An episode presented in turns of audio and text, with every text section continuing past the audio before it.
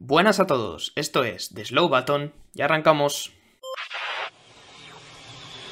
Fantastic job. Slow button on.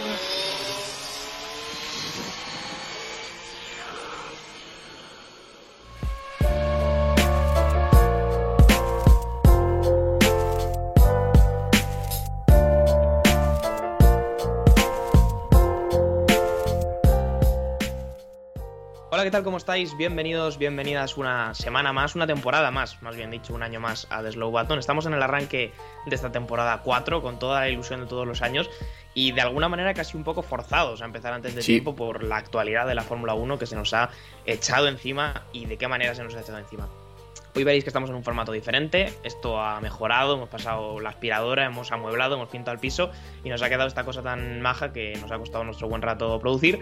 Y sin liarme mucho más, y antes de entrar en materia, que ya la podéis leer por ahí arriba, eh, voy a presentar a uno de mis compañeros. Seguimos siendo tres en este podcast, pero hoy uno de nosotros, eh, Javier, no se encuentra porque, bueno, no se encontraba muy bien y tampoco era plan de tenerlo enfermo aquí. Pero el que sí es que está es David Porras, como siempre, ataviado con su gorra de Ferrari. ¿Cómo estás, David? Bienvenido. Pues muchas gracias, John. Eh, con ganitas de este nuevo formato. A ver qué tal funciona. A ver si le gusta un poquito a la gente. Y, y nada, o sea, el dilema ha sido hoy un poco, ya sabes, gorra de Ferrari o gorra de, de Hamilton. No lo tenía claro. He optado por la de, por la de Ferrari, más fiel a, a mi equipo. Eh, y sí, como tú has dicho, casi forzados, ¿no? Por la actualidad a, a empezar antes de tiempo, porque solemos hacer un episodio cero más tranquilito, de apuestas de cómo va a ir tal equipo, cómo va a ir el otro, o incluso hablando de los test un poco. eh, pero es que este año no, no, no hay test ni nada. No, no, o sea, este- hay que hablar de la bomba. Puede que sea de la década fácilmente y casi que del siglo XXI de la Fórmula 1 con respecto a la retirada de Michael Schumacher, por ejemplo, ¿no? Yo apuesto por el siglo prácticamente, sí, si hablamos con la retirada de Michael Schumacher puede estar a esa altura, pero eh, bueno, para todos los que hayan estado viviendo en una cueva estamos hablando evidentemente de la presentación del hash eh, permitidme la licencia, no. Eh, lo tenéis en pantalla, estamos hablando nada más y nada menos que del fichaje de Lewis Hamilton, es. que va a vestirse el mono rojo de la escudería Ferrari a partir del año 2025, cuando se acabe esta temporada, Hamilton va a ser el piloto de Ferrari y lo va a hacer ocupando nada más y nada menos que el asiento que hasta ahora pertenecía a Carlos Sainz. Movimiento de mercado que nadie vio venir, que reventó la actualidad de la Fórmula 1 ayer, David, y que yo creo que pilló a todo el mundo desprevenido, excepto, evidentemente, a los principales eh, protagonistas. Así que bueno, vamos a repasar un poco todo lo que se sabe, qué sabemos a día de hoy de ese movimiento, cómo se gestó, cuáles son las consecuencias. Vamos a debatir también un poco cómo creemos que puede afectar a los dos equipos eh, afectados, Mercedes y Ferrari, y a los dos pilotos afectados, en este caso eh, Hamilton y, y Carlos Sainz. Y pues ahí, a partir de ahí sacar un poco conclusiones como hacemos siempre. Luego tocaremos otros temas que también han ido ocurriendo estas semanas en la, en la actualidad, David. Hemos tenido jaleo por aquí por España con el Gran Premio de Madrid, que va a llegar a la capital española en 2026 y veremos cómo es esa convivencia con Cataluña, ¿no?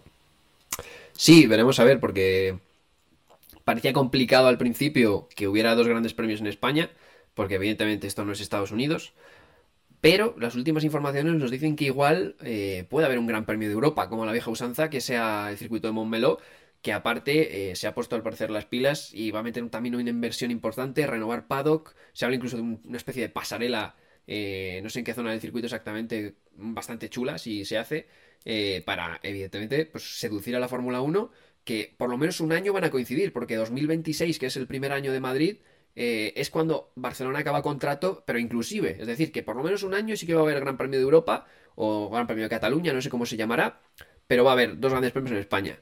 Y a partir de ahí, mm, tanto Dominicali como Barcelona dicen que hay negociaciones para renovar, para prolongar el contrato, que ya es algo que sinceramente no nos esperábamos y que, hombre, bienvenido sea, porque esto también, ya sabemos cómo es todo esto, que siempre es un poco guerra Barcelona versus Madrid. Pero, sinceramente, es que a nosotros nos interesa que estén las dos cosas. Nos interesa que haya dos pilotos españoles en, en la Fórmula 1, nos interesa que haya dos circuitos y más. Y si se puede meter Jerez, mejor, ¿no? O sea, no creo que va a haber Sí, una, una guerra. 2026 por lo pronto parece ese año de coincidencia, como dice David, y a partir de ahí habrá que ver qué pasa con la Fórmula 1 en España. Eh, sería muy, muy, muy, muy, muy ideal pensar que podamos tener dos grandes premios a largo plazo. A día de hoy parece complicado, pero bueno, luego debatiremos ese tema, no nos vamos a adelantar. Vamos a, a lanzarnos directamente con el tema principal, con el que reventó ayer, como decimos, la actualidad y el que puede ser fácilmente uno de los movimientos de mercado del siglo en la Fórmula 1. ¿no? Sí. Eh, es verdad, David, que no es la primera vez cuando yo me levanté ayer de la cama, por ejemplo, que oíamos hablar de un posible Hamilton a Ferrari. Yo recuerdo que el verano pasado fue un movimiento que también se habló mucho, mm. sobre todo desde prensa italiana, pues, pues salía. Eh, pero yo creo que también, David, hay que tener en cuenta que es un movimiento muy grande, que al final se ha acabado dando, pero que cuando era solamente un rumor sirve como, como elemento de presión, ¿no? Quiero decir, la prensa italiana lo puede utilizar para, para, pinchar un poquito a Ferrari o para decirle a Ferrari, oye, igual es hora de cambiar cosas. Y también el entorno de Hamilton yo creo que lo utilizaba a la hora de mejorar las condiciones que el británico estaba consiguiendo con Mercedes. O sea que realmente servía un poco en las dos direcciones. Y como digo, no era la primera vez que lo veíamos, pero esta vez nos ha explotado la cara. Sí, no, no es la primera vez que se habla ya de esto. Eh, recuerdo el año pasado, mm, más o menos para el Gran Premio de Mónaco, eh, ya había rumores de estos de Hamilton y Ferrari, ¿no? Pero parecía claro en ese momento que era lo que tú dices, ¿no? Presiones. Al final, en Italia, mm, todos los medios hay muchas presiones hacia Ferrari, porque en Italia Ferrari es. Es eso, ¿no? O sea, no hay, no hay pilotos en Italia, es Ferrari. Allí no se apoya a ningún piloto, se apoya a Ferrari. Cuando se le quiere meter caña, pues también, evidentemente, se le mete mucha, mucha caña a Ferrari. Y, posiblemente Hamilton también estaba aprovechando eso, ¿no? Para mejorar condiciones de un contrato que renovó. Entonces se acabó el culebrón ahí de momento, pero no fue una renovación de dos años. Fue la típica renovación que se hace ahora mucho de un año más uno opcional. Igual que Alonso tiene dos en Aston Martin más uno opcional. Esto se hace mucho, evidentemente, con pilotos mayores, porque Hamilton y Alonso ya son pilotos muy mayores, aunque no lo parezca, porque son los que mejor están rindiendo con Verstappen, ¿no? De, de, la, de la parrilla. Pero claro, al final son pilotos mayores que en algún momento pueden bajar en su rendimiento o ellos mismos pueden llegar a decir, mira, me he cansado, me voy a retirar.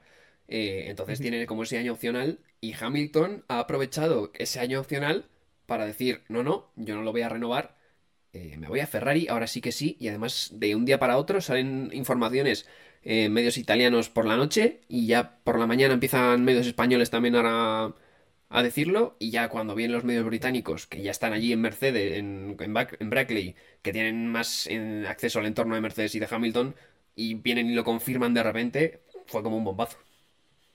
Sí, sí, sin duda. Yo, como digo, me levanté de la cama, empecé a ver las informaciones, dije, bueno, es el rumor de siempre, estamos muy habituados porque es verdad que es un movimiento que parecía muy lejano, pero para mediodía ya teníamos noticias de que estaba dado por hecho y hubo que esperar a las 8 de la tarde cuando ya Mercedes publicó el primer comunicado, Luis Hamilton abandona Mercedes, Ferrari salió con el segundo comunicado, Luis Hamilton fichará por Ferrari y Carlos Sainz fue el tercero de la lista ya anunciando que dejará la escudería a final de año. Vamos ahora a debatir un poco cómo va a afectar esto a los dos equipos, pero antes vamos a dar los datos, David, y es que son que Hamilton va a llegar para el año 2025 a Ferrari, lo va a hacer con 40 años, es decir, ya superando esa barrera psicológica eh, que hay para muchos deportistas y que ahora mismo en la Fórmula 1 solamente estaría superando a Alonso, va a cobrar la friolera, y esta es noticia de hoy, 100 millones de euros al año, Locura. convirtiéndose en el piloto mejor pagado de la, de la parrilla y, según he leído por ahí, también de la historia de la Fórmula 1, o sea que el desembolso de Ferrari es uno a las, es verdad que es uno a la altura de, de la figura y de lo que representa Lewis Hamilton, evidentemente, pero una cifra muy alta y lo va a hacer para ser compañero de Charles Leclerc, que como sabemos renovó apenas la semana pasada, renovó hasta 2026, seguramente con alguna variable, porque David ahora no se estila eh, esto de decir durante cuántos años ha renovado. Un hmm. contrato multianual y, a callar, no, se lleva. Sí, lo hemos visto con Norris también, que ha renovado y no se sabe para cuándo, eh, multianual, lo hemos visto con Leclerc hace nada. Y ahora con Hamilton, ¿no? Con Hamilton llama más la atención porque es un piloto veterano, ¿no? Porque evidentemente con Leclerc y con Norris puedes tener una seguridad más o menos de que su rendimiento no va a variar mucho, en todo caso va a mejorar un poquito para arriba o como mucho fluctúa un poquito para abajo, pero no va a tener un, rendimiento decadente a nivel físico. Claro, con pilotos mayores da un poco de miedo, ¿no? Meterse en esas eh, berenjenales y hemos visto a Alonso que le han dado un 2 más 1 y claro, ahora nos parece poco porque Alonso ha vuelto enchufadísimo a la Fórmula 1, pero en su momento podía sonar algo descabellado y Hamilton, como dices tú, va a entrar con 40 años con este contrato multianual, cobrando una millonada, que bueno, yo no sé los patrocinadores, ya a Ferrari le sobran patrocinadores de normalmente, yo no sé los patrocinadores que va a llevar Hamilton para cobrar 100 millones de euros. O sea, es una burrada. Creo que Verstappen es el mejor pagado ahora mismo con 50. Creo, si, si no me equivoco. Sí, sí, sí. O un poco más. Supongo. O sea, sería fácil que Verstappen sea el, más, el mejor pagado, teniendo en cuenta que ha ganado los últimos tres mundiales, que está con Red Bull, que ahora es un equipo que económicamente es muy potente. O sea, que me lo creería pero estaría cobrando el doble es que es una a partir del año que, que viene. Eh, o sea que Ferrari ha entrado con todo. Es cierto que también eh, hay que ver la otra parte, ¿no? La atacada de la moneda, que siempre me la comentabas tú, David. Eh, Hamilton llega con un va a vender merchandising por un tubo. Quiero decir, una gorra de Ferrari con el 44 hasta hace poco era algo que te comprabas fake en AliExpress y ahora va a ser algo de verdad. Eh, y evidentemente Hamilton tiene una repercusión y, un impacto tal que ayer las, las, acciones de Ferrari ya tuvieron un pico muy importante cuando la noticia aún ni siquiera era oficial. O sea que eh, para que entendamos un poco el impacto que tiene este movimiento y eso seguramente ayudará a Ferrari a suplir el gasto que va a tener que hacer en el piloto, ¿no? Hay que hablar también, David, de que es, eh, esto sí que ya era sabido de antes, que es muy del gusto Hamilton de John Elkan, que es el CEO de Ferrari. Siempre ha sido muy aficionado de Hamilton como piloto, entonces es realmente un poco un pequeño sueño que tenía el CEO de Ferrari y que claro, si se ha abierto la oportunidad, pues oye, yo personalmente no culpo a John Elkann de intentar fichar a Hamilton. Y si Hamilton te dice que sí, pues mejor que mejor. Bueno, si te dice que sí, si tienes 100 millones de euros para pagarle cada, cada temporada, evidentemente. Eh, y claro, esto va a llegar, eh, va a llegar a la, estructura italiana, David, un año antes de que se produzca un cambio de reglamento muy importante. ¿Cuánto crees que va a tener Hamilton que ver en esa adaptación que va a tener que hacer Ferrari al nuevo reglamento? Porque es verdad que tener un piloto veterano como Hamilton sin duda ayuda a estas cosas. Claro, eh, Hamilton, hay que, hay que recordar el movimiento anterior de Hamilton, que se fue de McLaren a Mercedes un año antes de un cambio de reglamento del cual no estaban muy seguros los equipos, con un motor híbrido que no sabía cómo iba a funcionar, que había equipos que iban muy atrasados y otros muy adelantados, eh, son condiciones muy similares. A mí todo esto me suena, ¿eh? Es que nos suena mucho, o sea, luego igual se la pega, Ferrari ya mucho tiempo pegándosela, yo soy el primero que lo sabe, quiero decir, no, descubro nada a nadie. Sin duda. Pero es que Hamilton eh, ya lo hizo una vez, que hacerlo dos veces es complicado, hemos visto a Alonso irse a equipos todo el rato y descalabrarse porque se ido a proyectos que no tenían sentido, ahora se ha ido a Aston Martin que parece que sí. Hamilton lo ha hecho solo una vez y le ha salido a mejor que a nadie en la historia de la Fórmula 1. Porque lo de Michael Schumacher fue muy diferente. Michael Schumacher se va a una Ferrari hundida en una época que no había esas fluctuaciones tan drásticas de un año hacia otro. Y poco a poco fue dándole ese gen competitivo hasta ganar cinco mundiales eh, con, ellos.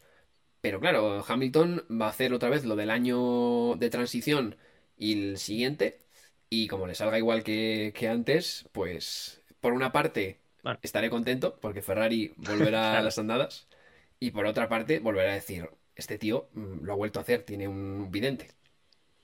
Te quiero preguntar más como, como un aficionado de Ferrari, ¿vale? Porque yo es verdad que a Ferrari le he tenido cariño en el sentido de que pues, ha pasado Alonso por allí, ha pasado Sainz, evidentemente, pero como un aficionado de Ferrari, yo entiendo que tú, ayer por ayer, antes de ayer por la tarde, si te dicen esto, dices que dejen de consumir drogas, y, pero, pero ¿cómo, ¿Cómo te encuentras sabiendo que Lewis Hamilton, siete veces campeón del mundo, va a correr para Ferrari a partir de 2025? O sea, no sé cómo se recibe eso. Hombre, es, bomba, ya te lo dije yo ayer, ¿no? Digo, esto es, esto es una bomba. O sea, eh, evidentemente, mi posición también es de aficionado español al que Hamilton eh, le roba, digamos, le quita el sitio a un piloto español. Entonces, igual no estoy tan emocionado como otro tifosi, pero aún así, aunque me dé pena que Carlos Sainz se vaya, eh, hombre, estamos hablando de que el piloto más laureado de la historia, eh, entraremos ya en debates luego de si es mejor o peor que, otros. Sí, sí, pero el más laureado. Pero es el más laureado, ya haya sido porque haya tenido un cohete, un suerte o talento, que yo creo que tiene que haber un compendio de las tres. Eh, se va a la escudería más laureada de la historia, aunque no lo parezca en los últimos años, es la que más mundiales tiene. Entonces es el combo perfecto, ¿no? O sea, es ¿quién ha ganado el balón de oro? Este tío, pues hay que ficharlo. Ferrari ha hecho un poco eso. Te puede salir bien o mal, pero es que a nivel estrategia me parece brutal. Y lo siento mucho por Carlos, porque creo, ahora hablaremos de su salida, todavía no se ha dado porque le queda un año entero en Ferrari, pero Correcto. No, creo que se haya sido tan justo con Carlos Sainz como se merecía. Pero sinceramente, si tienes la oportunidad de fichar a Hamilton, creo que lo tienes que fichar. O sea, no puedes decir. Es lo que yo decía, no, no puedes culpar a Ferrari por fichar a Hamilton si esa puerta se abre. No, puedes. No puedes culpar a ningún equipo. Quiero decir, eh, si se abre la puerta de fichar a un piloto top de la parrilla, esté donde esté, vas y lo fichas. O sea, como si es Williams el que puede hacerlo, pues también lo ficha, aunque luego no vaya a tener capacidad de darle un coche ganador, pero son oportunidades que, sencillamente no puedes cerrar. Ahora hablaremos de, la salida de Sainz y de lo que implica, porque todavía es verdad que, aún sabiendo esto, Carlos va a tener que correr un año entero con Ferrari. Vamos a ver cómo es el clima dentro de ese equipo. Eh, vamos a hablar un poco también de cómo ¿Estaba esto planeado por Ferrari? Porque las últimas informaciones cuentan que Leclerc ya sabía que este movimiento se iba a dar. O sea, este movimiento realmente explota ayer, pero se venía cocinando las últimas semanas. Y Leclerc era un factor que ya conocía antes de firmar la renovación que firma de cara a 2026. No sé muy bien, David, cómo piensas que Leclerc recibe esta noticia, porque yo creo que con Carlos Sainz, más allá de la rivalidad que tenía, que la tenía, creo que tenían una gran relación de amistad, respeto mutuo, pilotos más o menos de una edad parecida, pero ahora te plantan a un Lewis Hamilton en el equipo que llega a un entorno nuevo, pero que es un gallo de corral, lo pongas donde lo pongas. Yo no sé si Leclerc se puede sentir de alguna manera, aun siendo de alguna manera el, el, niño bonito de Ferrari, no sé si se puede sentir de alguna manera amenazado, aunque él ha aceptado el reto porque ha decidido renovar, está claro. Es una buena pregunta. Eh, a ver, yo creo que siempre que te pongan a un tío así al lado, tiene que ser. A ver, al final ellos son también competidores, quiero decir. Y, ellos tienen claro que para ganar un mundial eh, tienen que ganar a los mejores. Y, y, casi que igual te da más miedo tener a Verstappen en, enfrente en otro equipo que a Hamilton en el tuyo, porque piensas que igual puedes sacar también algo de ventaja, yo que sé. Pero al final esta gente es competidora y, y tienen claro que para ser el mejor, para ser campeón del mundo, van a tener que ganar a los demás, ¿no? Pero evidentemente eh, es una posición que igual te pone un poco más a la, defensiva, con un Leclerc que ya en algunas ocasiones le hemos visto también la defensiva con, Carlos Sainz, ¿no? O sea, en ese Gran Premio de Italia de este año que no se daban órdenes de equipo, les hemos visto los dos siendo agresivos y sacando los codos. Eh, con Hamilton no sé si puede haber un efecto rebote de me voy a relajar que es Hamilton, ¿sabes? O mm, volverse más gallito es uno de estos problemas que hablamos siempre de cuando se hacen estos mega equipos, ¿no? De Alonso y Verstappen juntos, con eh, Hamilton y Leclerc juntos, y, ahora Sainz y Russell juntos en Mercedes, ¿no? Que se están haciendo ya estas comparaciones. Eh, claro, ese es el problema, ¿no? De tener dos gallos en un corral si tienes un coche competitivo que llega un momento que van a ir al cuello, vas a tener un Hamilton Rosberg. que a nivel histórico ha funcionado mal, ¿eh? claro. O sea, quiero decir, cualquier de Ayrton Senna con Alain Prost o cualquier Rosberg con, con Hamilton, como tú dices, en circunstancias de un coche competitivo, un coche que aspira a cosas, tiende a acabar mal, porque como tú dices, son competidores. Entonces van a ir a cuchillo y si tienen la capacidad en, el coche, digamos, de, competir por lo máximo, pues, pues es fácil que esos egos eh, acaben generando conflicto. Eh, Sainz también lo sabía, según, hmm. según lo que sabemos. Sainz también estaba informado por Ferrari, evidentemente no se enteró ayer eh, de, nuevas, digamos, lo cual habría sido muy feo. Eh, también estaba informado y también lo que se sabe es que ya técnicamente Sainz tiene ofertas encima de la mesa. O sea, Sainz ya le habían llamado a la puerta antes de que esto ocurriera. Él estaba comprometido con Ferrari hasta final de 2024 y ahora evidentemente tendrá más ofertas durante este año. La más clara y la más evidente, David, es Audi, que realmente no es una realidad en la Fórmula 1, es un proyecto de futuro que llegará en 2026, porque el 2025 es un año de transición con, con Sauber. Mm. Eh, la relación con Audi para, para Sainz, evidentemente, es clara. Su padre acaba de ganar un, un, Rally Dakar con Audi, tiene una gran relación con la estructura alemana y además Audi va a quedar en manos de Andreas Seidel, que ya fue, entre otros, eh, jefe de Sainz en McLaren. Por lo tanto, Audi de alguna manera estaría dispuesto a entregarle eh, las llaves del proyecto, ¿no? el liderato del proyecto a Sainz en, Audi. Pero hay que analizar un poco ese movimiento, David, porque realmente eso implicaría a Sainz, uno, pasar un año de transición en Sauber, que pinta mal realmente, pinta un año muy, muy de dique seco, para después caer en 2026 en un equipo que supongo que va a hacer una apuesta fuerte en la Fórmula 1, está claro, pero que al final es un equipo nuevo, que entra de cero. No sé cómo ves eh, esa opción para Sainz, ahora repasaremos otras, pero la que parece más evidente no sé cómo la valoras para el madrileño. Sí, a ver, está claro que igual puede parecer menos atractiva, ¿no? Que una Mercedes, una Aston Martin de la que se ha hablado, ¿no? Porque actualmente no, no están así. Y es verdad que el año de transición te lo tienes que comer con patatas y sabes que vas a luchar por una P13 y te la tienes que comer. Eh, y luego, evidentemente, las pocas certezas de que un proyecto que llega nuevo a la Fórmula 1 em, pueda ser igual de competitivo que otros que llevan años ya eh, rodando, pese a que sean mm, motores completamente nuevos y bueno, nuevas eh, directrices ¿no? a la hora de, hacer un coche. Pero sí que es verdad que eh, Carlos, yo creo que cuando mejor, más confianza le dan, mejor lo hace. Y, Andreas Seidel fue, junto a Zach Brown, evidentemente, pero Andreas Seidel fue el gran embajador de Carlos, ¿no? Cuando se iba a quedar sin equipo, McLaren fue y le dijo, Carlos, aquí tienes un sitio. Mm, recordemos que Carlos Sainz por aquella época no estaba tan... Carlos Sainz siempre ha tenido algo, que es, eh, yo creo que ha estado mucho más valorado internamente en la Fórmula 1 que externamente. Es decir, no tiene tanto marketing fuera. Yo creo que los aficionados lo ven como un perfil no tan atractivo para los equipos. Y creo que los, jefes de equipo se matan por perfiles como el de Carlos Sainz. Sí, los jefes de equipo lo valoran mucho, mucho más, porque hay que recordar que Sainz también y creo que lo he ido desarrollando. Sainz es un tío bastante más currante, que talentoso igual. Es verdad que no tiene la velocidad de un Leclerc o de un Verstappen, que, que tú los ves que desde el día uno de una manera muy precoz eran muy rápidos, pero creo que Sainz siempre ha destacado por ser un tío muy currante, aquí lo hemos defendido siempre, y un tío que también tiene una inteligencia de carrera que ha ido, que ha ido desarrollando y que también es muy importante. Entonces yo creo que ese tipo de cosas, sumado a que al final casi siempre te va a traer el coche a casa si no pasa nada muy raro, a los jefes de equipo y a las estructuras les interesa mucho. Exacto. Y sobre todo que en Audi creo que va a tener algo que no ha tenido en Ferrari, que no tendría en Mercedes y que evidentemente tampoco tendría en, Aston Martin, porque estaría Alonso, que es ser el líder del proyecto. Que es algo que Carlos Sainz mm, solo tuvo en McLaren en una época en, que McLaren estaba prácticamente en reconstrucción con un Lando Norris que era rookie, ¿no?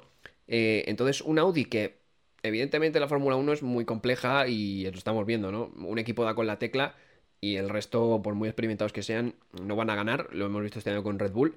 Pero sí que es verdad que Audi, eh, siempre que ha entrado en las competiciones, eh, tanto en rallies como en el WEC, eh, lo ha hecho bien. O sea, Audi son serios y ya se hablaba de que estaban ya en desarrollo de motor, que querían ya pilotos probadores para empezar a hacer cosas. Andreas Seidel ya está por ahí metiendo mano en, en Sauber para empezar a remontar un equipo.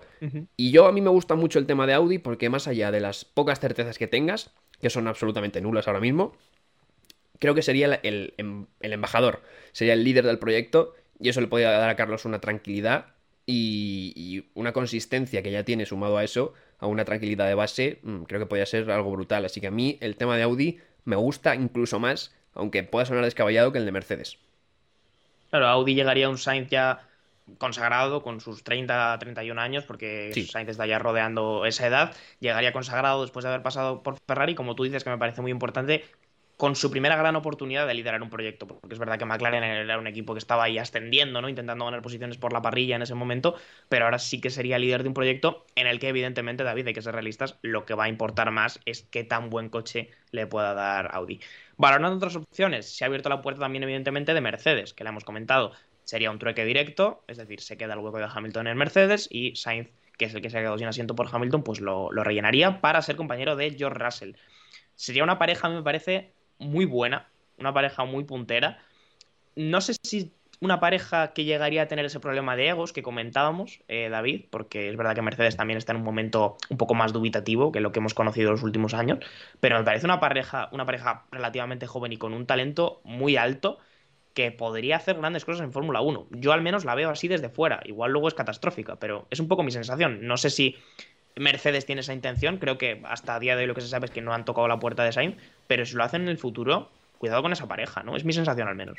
Bueno, yo creo que sería, eh, ya sabes mi opinión de Russell, eh, creo que es un piloto que tiene, ah, tiene algo de especial, que igual no tiene Carlos, tiene ese toque de velocidad pura de los Leclerc, de los Verstappen, yo creo, le veo en ese, en ese grupo, eh, también por lo que hizo en F2, que fue un año absolutamente brillante. pero sí que es verdad que tiene lo de Carlos también, de que es un piloto consistente, que cuando no tiene esa, mm, esa buena racha sabe reponerse, porque este año mm, al principio le costó mucho con, Hamilton, pese a que el año pasado le venció, este año le costó mucho al principio y ha sabido reponerse y acabar muy bien la temporada. Esa es la duda, ¿no? La duda es eh, la de siempre, ¿no? ¿Qué pasaría con un coche eh, competitivo? Porque en una Mercedes actual, que para luchar por un P2, P3 de constructores con un Red Bull muy alejado, vería una pareja súper sólida que sumaría muchísimos puntos y que tendría muy difícil un equipo como Aston Martin, que parece que solo tiene un piloto como Alonso, o una Ferrari que tiene vaivenes, pelearle pues una P2 del, campeonato de constructores. Pero sí que es verdad que yo creo que el emblema de Mercedes sería Russell, no sería Carlos Sainz. Volvería un poco a lo mismo, ¿no? Que como en ese Ferrari que nunca han dicho mm, tener un favorito, pero que siempre ha aparecido por los contratos, por las formas de tratar y demás, que Leclerc era evidentemente la apuesta de futuro. Claro, y, realmente Sainz era un poco el segundo piloto y como tú muy bien dices, yo estoy de acuerdo en que pasaría lo mismo. En ese hipotético, al final Mercedes eh, apostaría por Russell porque es el piloto que lleva más tiempo, porque es al final un piloto inglés, porque ha sido un poco su apuesta de futuro, incluso cuando ya estaba Hamilton, y creo que se daría el mismo caso que como tú dices, se ha dado eh, estando en Ferrari. Con Ferrari también creo que ha pasado un fenómeno curioso, eh, David, eh, con el tema de Sainz, porque ayer escuchaba una reflexión que, decía que, eh, que, Ferrari cuando fichó a Sainz buscaba un segundo piloto, alguien que acompañara a Leclerc, y se llevó una sorpresa.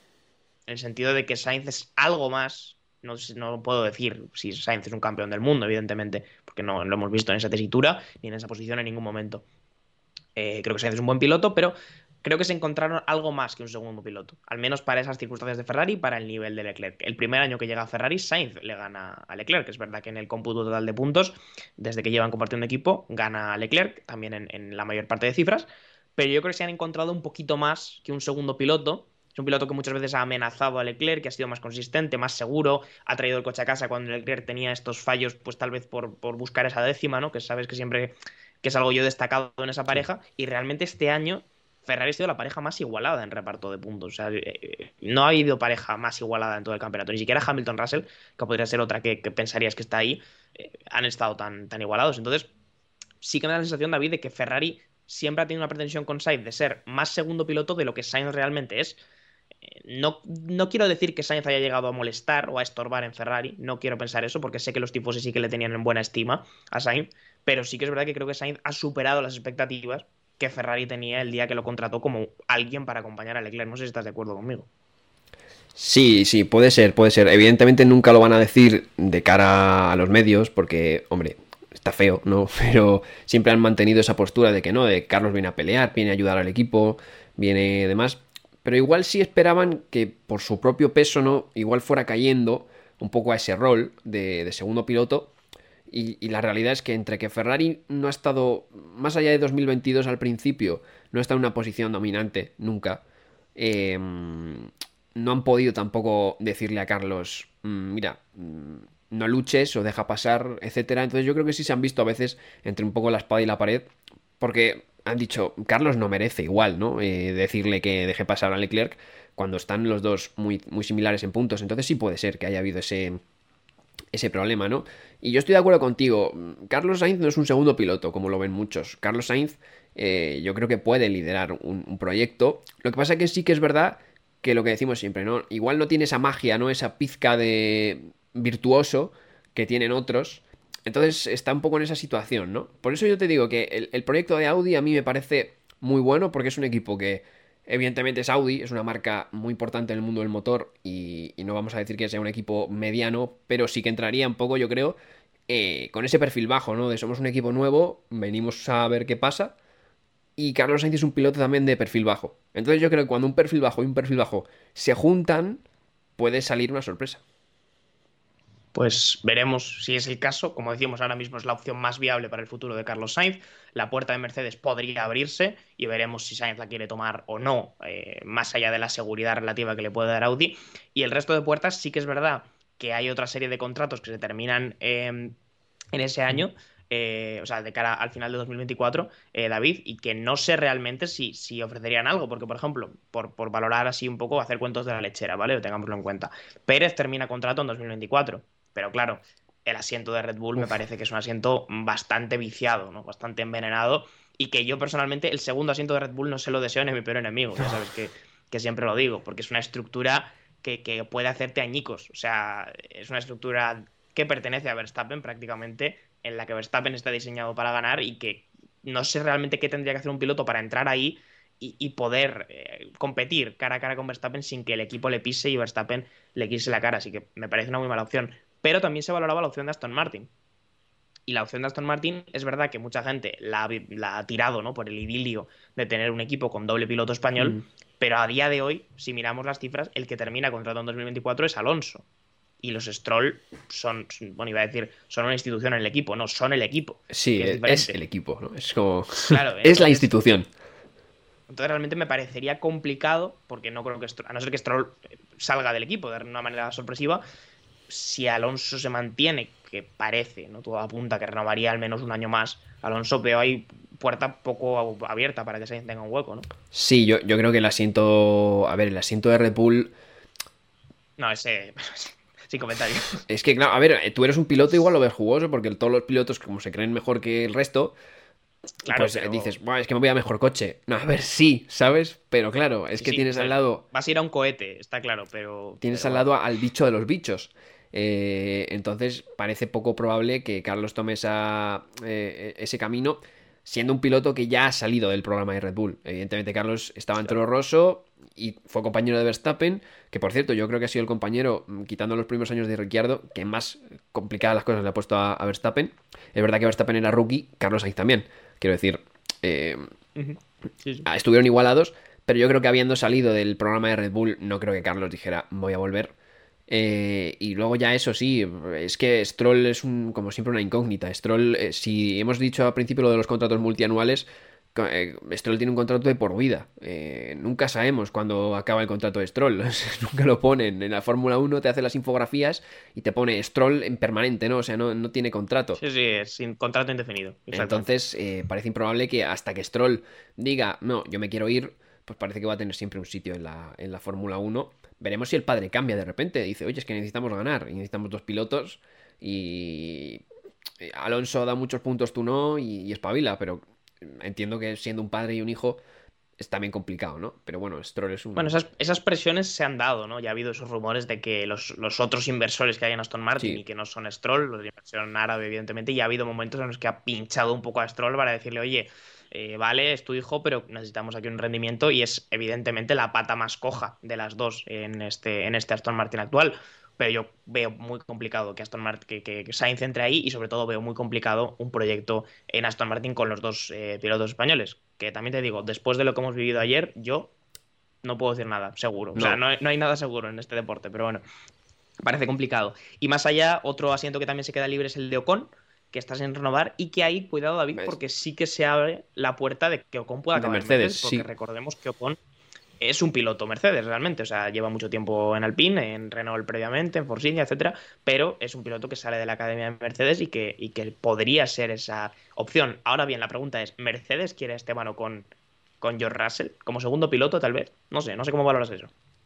Es que Ocon es una patata caliente, porque Ocon Una bomba más bien. Sí, creo que ha demostrado que puede ir rápido, que es un piloto que puede sí, ser competitivo, pero claro, es que mm, a ver cómo se lleva con sus compañeros, porque no ha tenido ni un compañero, mm, Ricciardo porque estuvieron un año, que tampoco, bueno, en Renault ahí estuvo ese año tranquilito, que fue el que justo después de entrar otra vez en la, en la Fórmula 1. Pero es que claro, con Pérez en Force India mm, acabaron en el muro no sé cuántas veces.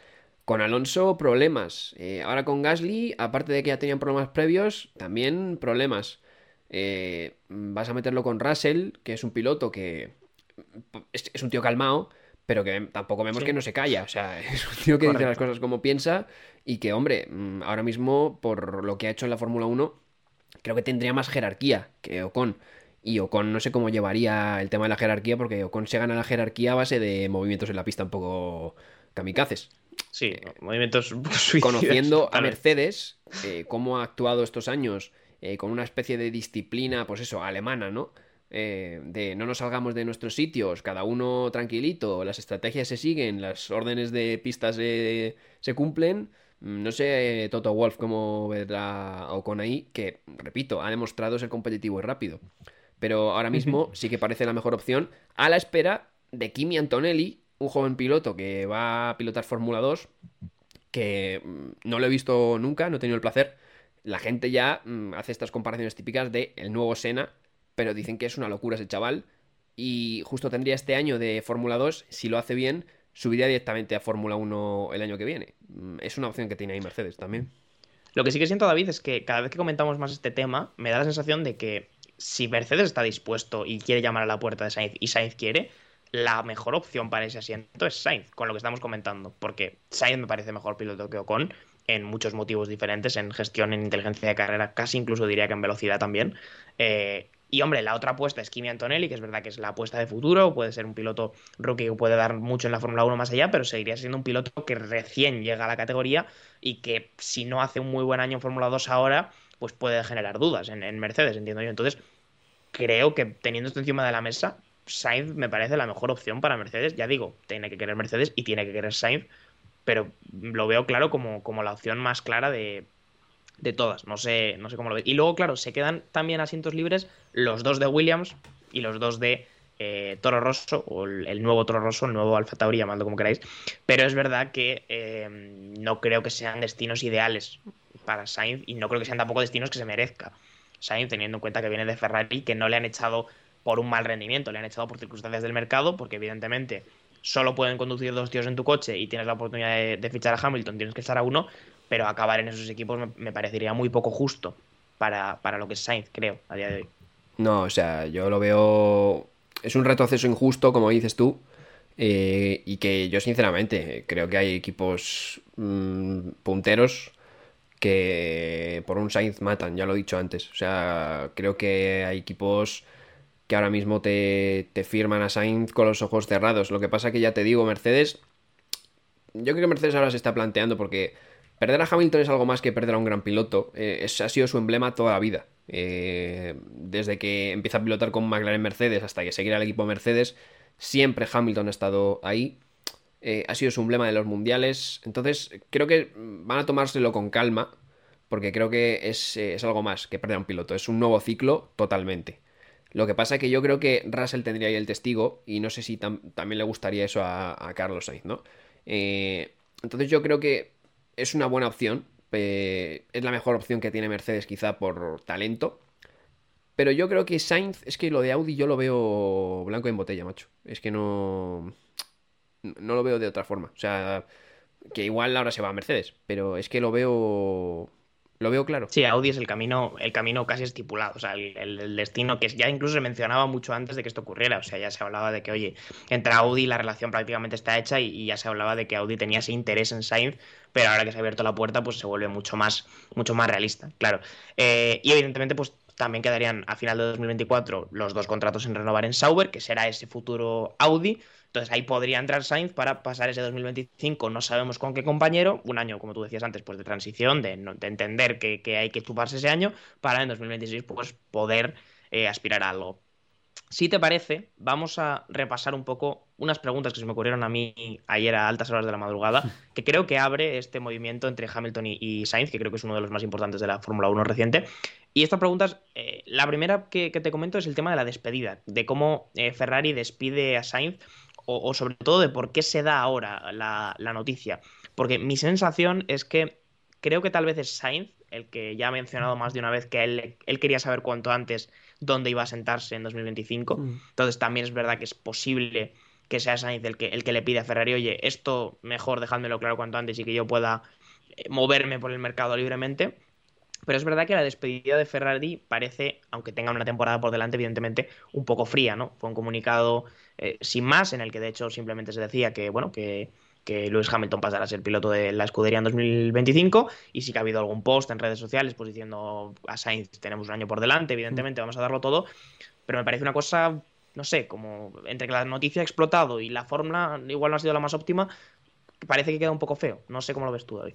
Sí, a ver, Ferrari nunca ha sido el equipo de las despedidas, quiero decir, cuando Alonso se va, se va como se va también, ese último año que Parece que iban a renovar, pero Alonso al final con el mal coche que tenía cambia y viene Vettel. Vettel tampoco es que se vaya, es verdad que bueno, se fue con cariño y demás, pero sin grandes cosas también. No es un equipo que, destaque por su amabilidad a la hora de, de invitar a salir, ¿no? Como, como los grandes clubes, ¿no? Que a veces con las estrellas no sabe cómo. Exacto, no, ha sido nunca su, su, punto fuerte de Ferrari. Eh, pero sí que es verdad que veremos este año eh, cómo, va la cosa. Yo, más que con la despedida, me quedo con una sensación de que igual se ha sido algo, algo injusto con Carlos Sainz. Eh, igual no se ha valorado en su momento tanto las cosas que ha conseguido o que ha hecho. Igual ahora en retrospectiva dicen, podríamos haber valorado un poquito más a Carlos, ¿no? Em, yo sí que entiendo que esto de Hamilton ya lleva un, par de semanas sabiéndolo y bueno, no sé cómo, porque esto muchas veces también se gestiona internamente, igual Carlos dice, mira, no quiero líos, no quiero grandes cosas, vamos a, vamos a ser normales para tener una temporada normal, porque al final ellos están desarrollando el nuevo coche, están a, punto de, los test, vamos a tomárnoslo todo con, calma, como si no hubiera pasado nada, para rendir mejor lo mejor posible este año, ¿no? No sé cómo habría sido, ¿no? Pero sí que es verdad que yo creo que un poco injusto, más que con la despedida, con, un poco con, su trayectoria en el equipo. bueno, yo lo que confío, tal vez la esperanza que guardo, David, es que a final de temporada, cuando ya evidentemente Sainz sí que vaya a salir del equipo, Ferrari le, organice una despedida a nivel comunicativo y a nivel de, evento más, más propia, ¿no? De, porque creo que Sainz ha tenido un buen recorrido en Ferrari, buena relación con Leclerc, etcétera, etcétera, o sea que no vería el por qué no. Eh, lo que sí que entiendo es que creo que ha estallado esto un poco, como te decía antes, eh, de esta manera, porque le interesaba, igual tal vez Sainz tener la posición libre ya, pero es verdad que desvelar esta noticia tan importante a pocos días de que empiecen los test, a pocos días de que empiece la temporada y con un año por delante, pone a los dos equipos y a los dos pilotos en una situación curiosa, creo. Entonces, quería analizar eso contigo, porque, por ejemplo, en clave Ferrari, vas a tener un piloto que sabe que a final de año se va, tiene toda la temporada por delante, es de alguna manera el segundo piloto para, para, para el bueno de Fred va a ser, pero sobre todo es que sabe que se va a final de año. Entonces yo no sé cómo a nivel mental va a gestionar este año Carlos Sainz. Esta vez lo con más curiosidad me produce sabiendo que eres ya un descarte oficialmente de Ferrari que te han echado para fichar a un piloto que consideran mejor. No, sé cómo crees que va a vivir Sainz este año dentro del equipo. A ver, Carlos, yo creo que es profesional y no creo que sea el piloto más problemático en estas situaciones. Eh, igual le viene hasta bien, fíjate, porque dice, mira, si lo hago muy mal, ya me han echado, quiero decir, tampoco... Bueno, ya le, ya le pasó a Botas, ¿eh? Y exactamente un proceso parecido, que si vivía ahí al borde de la renovación siempre y el momento en el que supo que se iba fue una cosa muy momentánea, ¿no? Pero llegamos a hablar de esa pequeña resurrección de Botas que hizo como un pico de rendimiento, ¿no? En el momento en el que supo que su futuro ya estaba lejos de Mercedes, sí o sí. Exactamente, igual le viene hasta bien, ¿no? Carlos dice, bueno, ya haga lo que haga este año, vaya bien o mal, eh, me voy a ir, ¿no? Entonces tampoco tengo que, con no liarla mucho, yo creo que sí que no la va a liar, o sea, no va a hacer grandes putadas al equipo, porque yo creo que también Carlos querrá salir bien, ¿no? De, de Maranelo.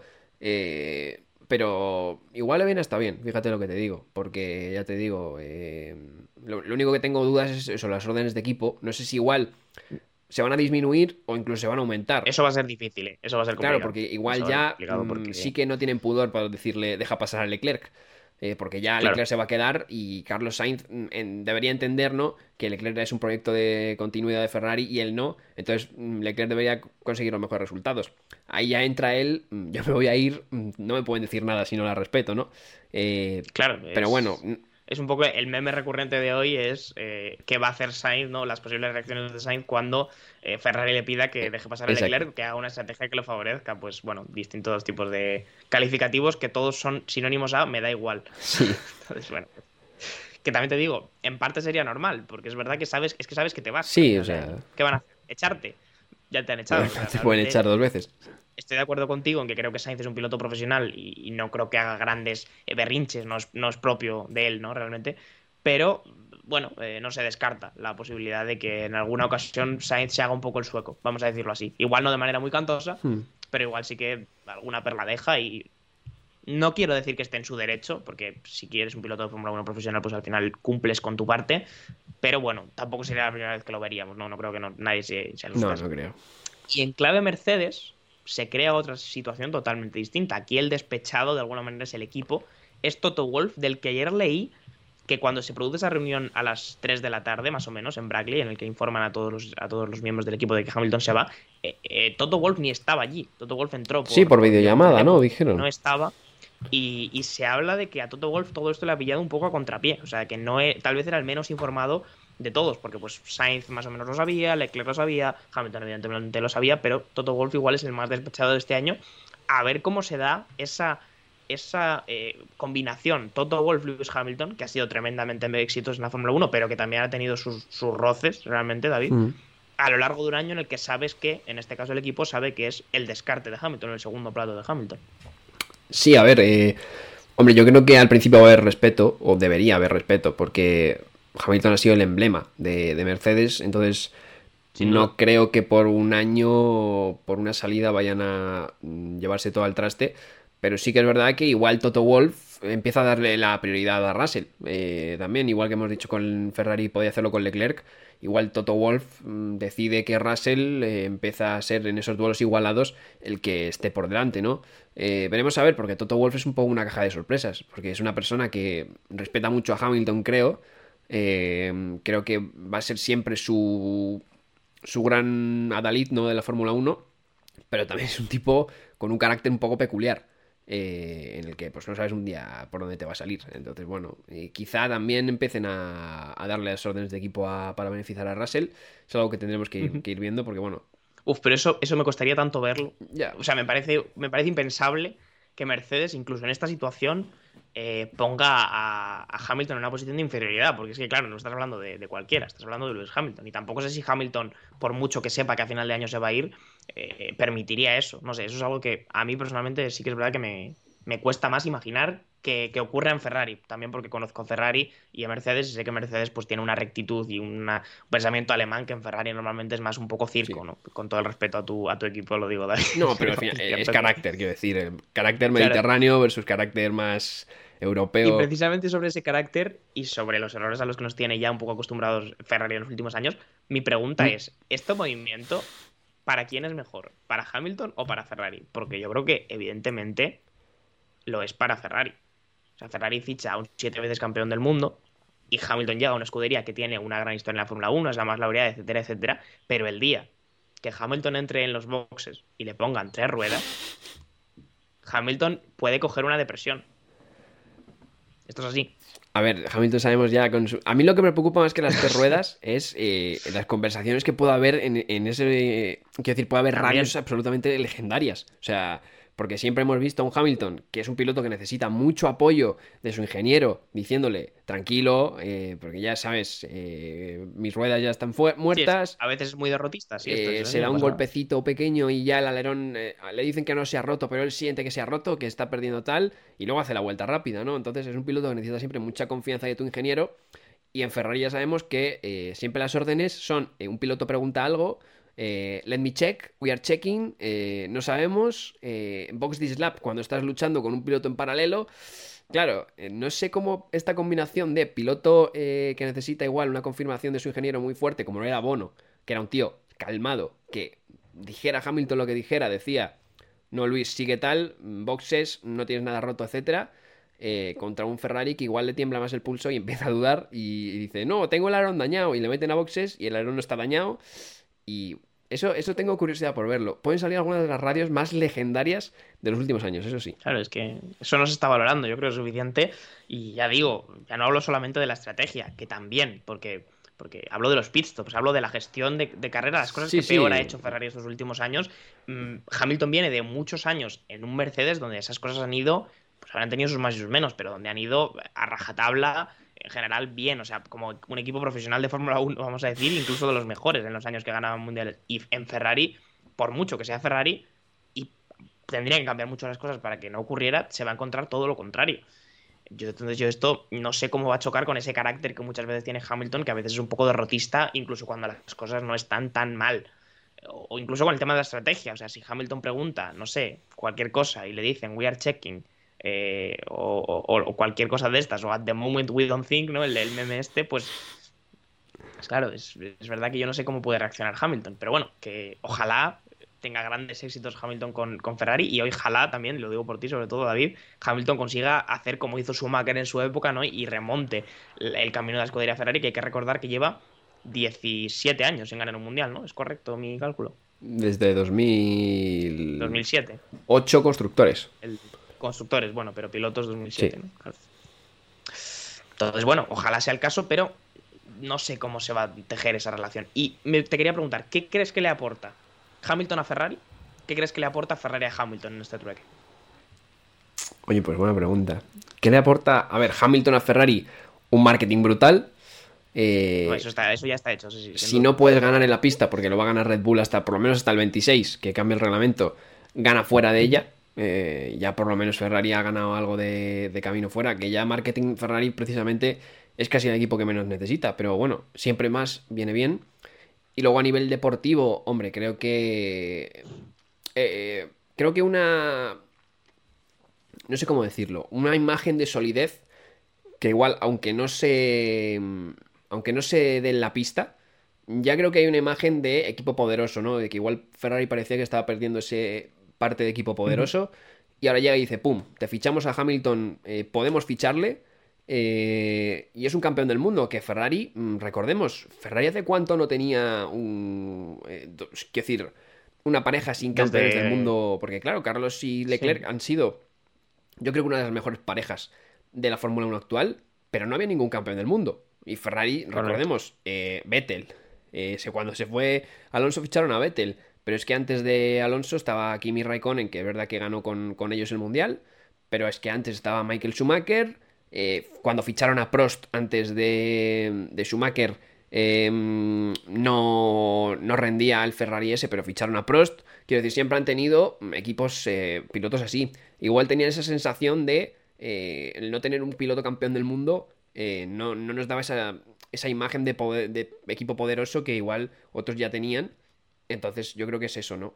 golpe en la mesa, ¿no? Un poco. También es un poco, yo creo, cuestión de relato, ¿no? Un poco de entender realmente que, oye, seguimos siendo Ferrari, seguimos siendo uno de los equipos punteros de la Fórmula 1 y si queremos fichar a Lewis Hamilton, que es el tío que más mundiales tiene en su vitrina en casa, pues lo fichamos y ya está. Y nos da igual. Entonces yo creo que también es una cuestión de relato y de reforzar la imagen de un equipo que yo creo que es algo que le hace falta a Ferrari a falta de eh, conseguir títulos mundiales, que sería lo que evidentemente le pondría en la posición que creo que, se merece. Y, mira, Ferrari ¿qué le da Ferrari a Hamilton? Le da eh, el pilotar de, de rojo. Puede, parecer una tontería. Pero ahora mismo, no, no, Hamilton, ¿eh? escúchame, Hamilton gana un mundial con Ferrari según esta hora, en el 2026, tenga un cohete o no. Hamilton gana un mundial con Ferrari, y si ya mucha gente le pone como el mejor de la historia, ya para muchos se acabó el debate. Que evidentemente hay muchos títulos que a mí no me gusta comparar nunca, ni pilotos de épocas ni demás, hay muchos títulos que han sido como han sido, pero imagínate que Hamilton gana un mundial ahora con Ferrari. Es que lo es todo. O sea, mm, parece una tontería, pero es que Alonso, que no ha podido pilotar, eh, que no ha podido ganar un campeonato, mm, va a ser recordado por su época de Ferrari. Vettel, mm, la gente le recuerda casi más con cariño en la época de Ferrari que no ganaba que la de Red Bull, que parece que la gente le tenía más asco, ¿no? O sea, es como algo, ¿no? Especial que te da pilotar de rojo, pilotar de Ferrari, y que muchas veces parece que pasa mal a los libros de historia. Eh, gente que ha pasado por Ferrari y no ha ganado ningún mundial, que algunos campeones de estos como Rosberg o Baton que han ganado un mundial, pero se quedan ahí un poco a tierra de nadie, ¿no? Parece que es más importante casi pilotar para Ferrari que ganarte un mundial como lo ganó Rosberg o como lo ganó Baton, que ganaron un mundial un año y, ya está, ¿no? Aunque luego hayan sido buenos pilotos el resto, ¿no? Entonces yo creo que eso. Bueno, ya lo, ya lo decía Vettel, ¿no? Que todo el mundo es, fan de Ferrari, algunos no lo dicen, pero todos creo lo son. que le da la oportunidad de redondear una carrera que ya es brutal y poner una guinda del pastel brutal, que es pilotar eh, rojo. Y como tú dices, si Hamilton consigue ganar, aunque sea un mundial imagínate. con Ferrari, yo creo que se convierte en el mejor piloto de la historia de la Fórmula 1. porque habría, habría hecho todo lo que ha hecho y que para muchos ya lo coloca como el mejor. Y además habría cogido una Ferrari en no el mejor momento de su historia y la habría plantado con un nuevo título mundial. Entonces ya, incluso yo, que algunas veces he defendido que Hamilton evidentemente ha ganado muchos de sus títulos como los ha ganado, ya ese argumento no me valdría, porque habría entrado un equipo que no estaba peleando mundiales, o que lo estaba peleando, pero desde la distancia de un Red Bull dominador, y de repente, pam, gana un mundial. Entonces ya creo que quedarían pocos argumentos contra Hamilton sería, para decir, oye, este tío no es Sería hacer lo que, lo que la gente dice que nunca va a ser Schumacher, porque no, no ha podido hacer eso, siempre ha ido un equipo que estaba ya con una especie de ventaja. Sería hacer lo de Schumacher, entonces ya, mm, pero con un título más, ¿no? Para muchos. Entonces, evidentemente estos son debates, cada uno tiene su piloto favorito porque para nosotros igual nos dicen cuál es el mejor de la historia y te decimos que es Alonso porque nos gusta, ¿sabes? Y porque le hemos visto hacer cosas increíbles, aunque tenga dos mundiales. Pero Hamilton tendría números de sobra, o sea... Pero a nivel objetivo se podría decir y no habría ningún problema. se puede decir ahora, o sea que no... Y de todas maneras, yo creo que también Hamilton, eh, es verdad que ya pues, va a tener 40 años cuando llegue a Ferrari, aunque le puedan quedar años, porque Alonso lo está demostrando, su carrera está llegando al final. Igual también en algún momento, pues Hamilton ha dicho, oye, es que ya a mí me apetece poder decir que yo en mi carrera de Fórmula 1 corrí con Ferrari. O sea, lo gané todo con Mercedes, fui una leyenda de Mercedes, que es un equipo con menos historia, evidentemente, y luego fui a Ferrari y, competí con Ferrari. Igual no gané ningún mundial, pero competí con Ferrari, que al final te hace pasar a los libros de historia, como tú decías, a veces más que ganar un mundial, el ponerte el mono rojo. Y Hamilton lo va a poder hacer, así que yo creo que ya, ya es bastante. Y la última duda que a mí me surgió de todo este movimiento, David, es qué dinámica crees que se va a sentar. Te lo preguntaba antes un poco con cómo creías que se iba a sentir Leclerc, ¿no? Pero qué dinámica crees que se va a sentar dentro de Ferrari o qué decisiones va a tomar Ferrari respecto a ese Leclerc versus Hamilton. Porque tenemos a Leclerc en un lado, que ha sido el niño mimado, el proyecto de futuro de, Ferrari, con una gran relación con Fred, va a ser el predestinato, ¿no? Realmente es el que está predestinado a ganar un mundial con, con Ferrari y de repente ya Hamilton. ¿A cuál de estos dos le dices tú, oye, vas a ser el segundo piloto? ¿O les dejas pelear libremente? No sé cuál crees que va a ser esa dinámica dentro del equipo. Creo que no. Creo que Ferrari dirá, ya tenemos tiempo para preocuparnos de eso. O sea, creo que no lo han pensado. mm, Creo que les ha surgido la oportunidad. Ahora están todavía con las botellas de champán y celebrando y luego ya verán, ¿no? Ya verán. O sea, primero, yo creo que han dicho, vamos a tener a Hamilton, eh, a Leclerc, Sí, sí. y vamos a intentar tener un cohete de coche, y luego ya nos gestionaremos nosotros el equipo. Es verdad que es, es complicado porque renuevas a Leclerc hace nada con un contrato de estos multianuales que no cobrará poco, y ahora gana- eh, fichas a Hamilton con un contrato multianual siendo el mejor pagado de la historia de la Fórmula 1. Claro. Entonces, claro, eh, das a entender que Hamilton va a ser el, el primer piloto cuando llevaba ya varios años con Leclerc como punta de lanza de tu, de tu proyecto. Sí, sí. Entonces, bueno, son dos gallos en un corral. Eh, Eso, como siempre, lo, lo veremos en caso de que tengan un, un cohete. Pero, sinceramente, creo que Ferrari ha visto la ventana abierta y ha dicho: si tendremos que, si en el futuro tenemos que gestionar cosas, ya las gestionaremos. Ahora mismo vamos a ficharle. A mí me gusta pensar, David, y esto es, esto es un poco malo, ¿vale? Contra Ferrari, pero es, es, opinión, no información, que también de alguna manera, aunque el, el motivo principal es que la ventana es abierta y había que aprovecharla, pero también de alguna manera me gusta pensar que es un pequeño toque de atención eh, de Ferrari contra Leclerc. Y yo no tengo nada en contra de Leclerc, que me parece un gran piloto y no le tengo ningún eh, odio especial, pero creo que también Ferrari ha volcado las grandes esperanzas del equipo en, esa apuesta de futuro, en ese predestinado que iba a ganar el Mundial con ellos. Y de alguna manera también meterle a un perro de presa como es Hamilton en el equipo también es decirle, oye, eh, la cosa se pone seria. O sea, quiero decir que si tenemos que apostar por otro tío como, como líder del proyecto, queremos que estés a la altura. Yo creo que también ahí Ferrari puede tirar un poco ese órdago contra Leclerc por mucho que haya sido su primer piloto y su aposta. Puede ser, puede ser. Yo, sinceramente, lo veo más como que han, han tenido la oportunidad y, y lo han sí, hecho. han dicho para adelante que se Pero sí, igual también le, dice, le dicen, hombre, quiero decir, no, no eres intocable, ¿no? Igual también es un, Claro, un claro toque. que- que igual a Leclerc le puede ayudar, ¿eh? O sea, que igual que decíamos antes, Sí, sí. que igual que Sainz ahora se puede sentir liberado y mejorar, igual a Leclerc tener eh, un tío que sabes que va a ganar siete mundiales, que tiene la trayectoria que tiene, también le dice, oye, o me pongo mucho las pilas o, o voy a quedar aquí muy retratado. Ya lo hizo con Vettel, ¿no? ¿eh? O sea, Exactamente, exactamente. Que me parecería, si lo hace, me parecería increíble y creo que reafirmaría muchísimo la figura de, de Leclerc. Pero también es verdad que escuchaba ayer hablar de, de cómo se podría vender este relato desde Italia, que no es una versión que yo quiera creer o no, pero creo que se podría dar.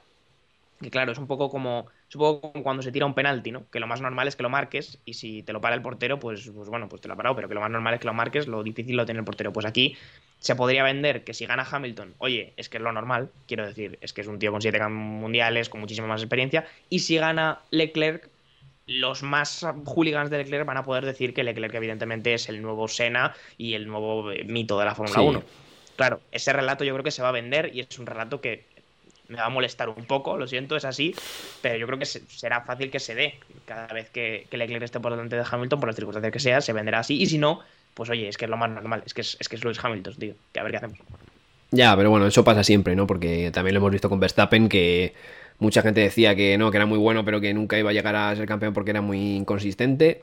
Y fue llegar ese año con Hamilton, y ahora de repente, Sí, sí. eh, no, Hamilton es muy malo, Verstappen es el mejor de la historia. Y al final esto ya sabemos cómo funciona, ¿no? Y, y bueno, eh, Sí. lo de la discusión está de todos los años de 2007, ¿no? De, no, es que Hamilton le ganó a Alonso su primer año, tal, empataron a puntos, estuvo lo de Ron Dennis, las ruedas eh, Michelin y Bristol, hubo mil cosas, ¿no? Al final, ya te digo, es muy difícil comparar eh, pilotos. Hay pocos, pocas cosas absolutas. en Sí, pero al Fórmula 1, final ya sabes cómo va esto. O sea, los, los fandoms, pues evidentemente van a tirar para, para su lado. Y es algo que, que aunque pueda molestar a una persona que intente verlo desde una forma imparcial, que yo creo que nosotros más o menos intentamos verlo desde una distancia, eh, siempre va, va a convivir esto, ¿no? Sin duda. Pues nada, yo creo que vamos a ir cerrando este tema, David, que le hemos dado, le hemos dado su buena hora de tiempo, pero porque lo merecía Sí. y porque tenía mucho que, que desarrollar y que analizar. Sabiendo que realmente creo que Sainz, más que un echado de Ferrari, ha sido la persona que estaba en el momento correcto, pero en el, o sea, en el sitio correcto, pero en el momento que no tocaba. Y que a Ferrari se le ha abierto ahora la oportunidad de fichar a Hamilton y, evidentemente, el lugar en el que tienen que sentarlos el de Sainz. No creo que este momento de su carrera haya sido justo con su rendimiento, pero también confío en que Sainz, teniendo la calidad que tiene, pues va a ser perfectamente capaz de, eh, de remontar y que si le, Audi le da un coche competitivo, pues esperemos que le vaya muy pero que muy bien. Vamos a cambiar de tema y vamos a ir con un tema un poco aquí local nuestro. eh, en realidad, porque tú, tú estás, digamos, casi en el lugar de la noticia ahora mismo. O sea, yo estoy un poco más retirado, pero tú estás casi Bueno, eh, en la zona. tampoco me pillan muy cerca, ¿eh? Pero vamos, estás cerca. Puedes ir en transporte público muy fácilmente. El Gran Premio de Madrid va a ser una realidad en la Fórmula 1. Tenemos anuncio oficial desde hace un par de semanas. Va a llegar a la capital española y se va a convertir en el primer Gran Premio, por lo tanto, urbano que está en una capital eh, europea como tal, porque no tenemos este tipo de, en circunstancias pues en Silverstone o, en los grandes premios de Italia que, se encuentran en la periferia, ¿no? Y va a llegar a ser un circuito, como decimos, urbano, bueno, un circuito híbrido, ¿no? Que va a tener eh, algunas particularidades curiosas, como esa curva peraltada, ¿no? Tenemos ahí una suerte de trazado ya medio diseñado y va a estar alrededor de la zona, los que conozcáis Madrid, de los pabellones de IFEMA, ¿no? Que son los grandes pabellones en los que se suelen, eh, digamos, pues eh, montar grandes exposiciones. Entonces, vamos a tener este Gran Premio en Madrid a partir de 2026 y el debate que comentábamos, David, el que abríamos antes, era que, claro, eh, se da la circunstancia de que mm, hasta el momento Barcelona tiene contrato en 2026. El Gran Premio que hasta ahora era el Gran Premio de España, era el Gran Premio que se celebra en Montmeló, tiene contrato en 2026. La Fórmula 1 empezaría en Madrid en 2026. Por lo menos un año de coincidencia hay. A partir de ahí, veremos. A Stefano Domenicali le preguntaron y dijo, ¿por qué no? ¿Por qué no podría haber dos grandes premios de Fórmula 1 en España? Nosotros siendo un poco realistas, creo que lo vemos muy complicado, David. Actualmente solamente Italia, con la trayectoria en el motorsport que tiene, evidentemente, y Estados Unidos, que es la gran apuesta de Liberty y que no funciona casi ni como un país, sino como, como muchos de ellos, porque por la dimensión que tiene, son los únicos que tienen más de un gran premio en su territorio. Y hombre, España ha tenido un gran desarrollo de Fórmula 1, pero no sé si tanto como para apostar con dos circuitos por él. Pero 2026 mínimo va a ser un año de convivencia. A partir de ahí, como tú decías antes, pues podría continuar en un caso muy, muy ideal, pero en todo caso ya continuaría ese Gran Premio de Cataluña pues como Gran Premio de Europa, ¿no? que es una fórmula que ya se utilizó con Valencia, o Gran Premio de Barcelona, o como lo quieran eh, venir a llamar. No sé cómo valoras tú la noticia, obviando el hecho de que vas a tener un Gran Premio de Fórmula 1 a kilómetros de casa. Eh, no, sé, no, sé, cómo la ves, o sea, no sé cómo te, cómo te sentó cuando, cuando se hizo oficial, que realmente era algo que ya veníamos oyendo de hace muchos meses. Sí, a ver, em, primero, ¿cómo, ¿cómo, lo veo, no? Eh, a ver, claro, yo tengo sentimientos encontrados. Eh, ya hemos dicho muchas veces aquí que los urbanos no nos, no nos molan mucho. Si es la primera vez que nos veis, mm, ya lo hemos dicho en algunos eh, podcasts anteriores, no somos demasiado fan de los circuitos urbanos, somos más de la, de la vieja escuela. Pero claro, eh, a ver, no soy tonto, tener un circuito que puedo coger la línea 10 y la línea 8 de metro y estar ahí. A ver, a mí, en lo personal, como fan de la Fórmula 1, es algo que evidentemente me llama la atención. Entiendo que a todo el mundo le ha pasado esto. Eh, dice que no a los circuitos urbanos, pero si le ponen uno en su ciudad estaría encantado. Al final hay que entenderlo. Eh, el trazado, que por cierto, voy a, poner el trazado para que lo veáis, pues si no lo habéis eh, visto ahí. Ese sería un poco. El trazado es la zona de, IFEMA, que es bastante conocida de Madrid. Es una zona enorme de pabellones y, y movidas que hay ahí. iría también por la zona de la. bordeando un poco esa ciudad de Real Madrid. Eh, zona antigua de Mad Cool, que se hacía un festival. Eh, esa curva Valdebebas, que aparece va a ser peraltada, eso sí que va a ser eh, interesante. Y bueno, es un circuito típico, ¿no? circuito urbano nuevo, que vemos que la Fórmula 1 está apostando por ellos. El trazado, sin todavía haberlo visto, más que por ahí algún render que hay de videojuegos y demás, parece típico trazado que no va a ser igual demasiado atractivo. No tiene tampoco demasiada recta, aunque sí que tiene esa especie de recta curva, etcétera, pero no es, una, no es un Jeda. Sí que es verdad que tiene un poco más de variedad, pero va a ser un poco más de lo mismo, ¿no, John? Eh, lo que pasa que, evidentemente, al estar cerca de mi ciudad, pues, o sea, cerca de mi ciudad, no está en mi ciudad, eh, pues sentimientos encontrados, ¿no? No, no te voy a mentir. Eh, pero sí que es cierto que evidentemente se recibe con los brazos abiertos. Te, te pongan un gran premio de Fórmula 1 al lado mm. de casa, claro que sí. Que sea un circuito urbano, pues bueno, entiendo que era la opción realmente porque la Fórmula 1 ahora mismo es el camino que sigue. Es un, es un ejemplo de Miami, es un ejemplo de Las Vegas, no solo como circuito, sino también como evento. Es lo que está comprando ahora mismo la Fórmula 1. Quiere vender la experiencia completa que atraiga más que al tío que se va todo el fin de semana a Spa y duerme en una tienda de campaña porque es un loco del motor, al tío que pasa un fin de semana en Madrid, disfruta de la ciudad, ve la Fórmula 1 de una forma más casual y, es como todo un poco más el show realmente que, solamente el espectáculo de la Fórmula 1. Es por lo que apuesta Liberty, es su modelo de negocio, el que están haciendo y el que les está yendo a nivel económico, mm. pues muy bien, la verdad, para qué mentir. Y Madrid pues se ha querido adherir a eso y ha comprado pues un modelo muy Miami, muy Las Vegas de, experiencia, ¿no? Que rodea a Gran Premio de Fórmula 1 y para hacer eso tiene que ser 100% un circuito urbano. Estaba la puerta por ahí del Jarama, que se ha hablado durante mucho tiempo también, David. Es un circuito que realmente no está lejos de la, de la ciudad, pero Jarama había que haberlo adaptado eh, no, porque si no me acuerdo mal, pues no cumplía normativa de Sí. seguridad, etcétera, etcétera. Había varias cosas. Estaba en la. Creo que son las curvas Bugatti, que no había normativa de seguridad y de visibilidad, creo. Y luego también estaba el tema del aforo. O sea, habría que hacer gradas y movidas, porque claro, Claro. tienen que tener un mínimo número de, de espectadores.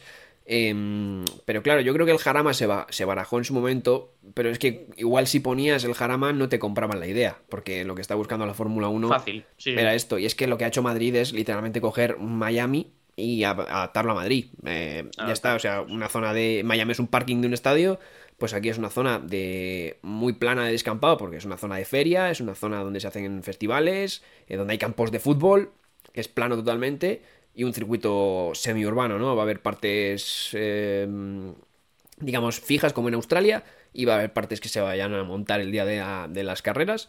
Y, sí, es un poco lo de lo que está buscando ahora la Fórmula 1, como has dicho tú, este paquete, ¿no? Esta especie de paquete experiencia Fórmula 1, que te vas a una ciudad y ves la ciudad, ves la carrera y ya está, ¿no? Eh, un poco... Sí, un que estás eso. dentro de la ciudad realmente siempre, ¿no? Que nunca llegas a, a tener que abandonarla o a, o a estar muy lejos, que es lo que le pasa a muchos grandes circuitos europeos y míticos circuitos europeos que realmente están un poco en medio de la nada o al lado de localidades muy pequeñas que no tienen capacidad, evidentemente, de albergar a la cantidad de gente que llega para un Gran Premio de Fórmula 1, cosa que a Madrid eh, no le pasará. ¿Cómo se ha vendido esto? Pues se ha vendido como un Gran Premio que no va a paralizar Madrid, que no va a afectar a la vida diaria del ciudadano madrileño. Es verdad que está un poco en las afueras, Sí. lo que lo va a facilitar, facilitar pero es verdad que la, la cantidad de gente que quieren meter, que puede ser de que 100.000, ciento y pico mil personas mínimo, pues evidentemente algo se tiene que notar.